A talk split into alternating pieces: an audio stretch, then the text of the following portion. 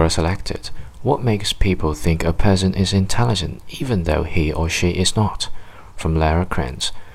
I've seen people of average intelligence perceived as being highly intelligent in several scenarios, and in my experience, there are usually a few things in common. First, that person is in some kind of position or power or authority. It could be that they are a boss or manager or leader. It could be that they were wealthy.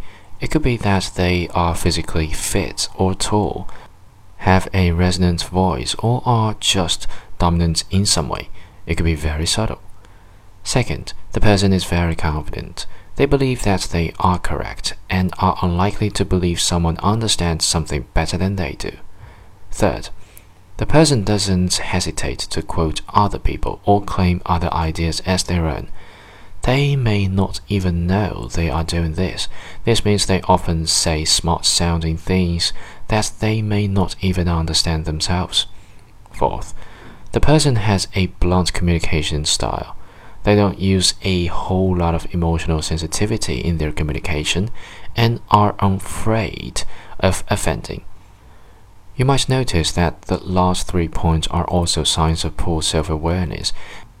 Many average intelligence people believe they have superior intellect. They aren't just tricking the people around them, they're tricking themselves too. Added, Commands and conversations have reminded me of a few other factors that could lead someone into thinking of another as intelligent.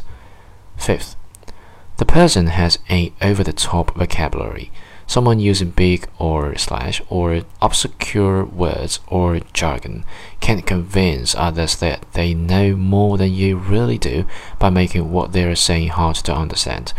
I write more about the tricks people pull on other people with jargon on my article about why people fake a strategy. Sixth, the person is consenting to others.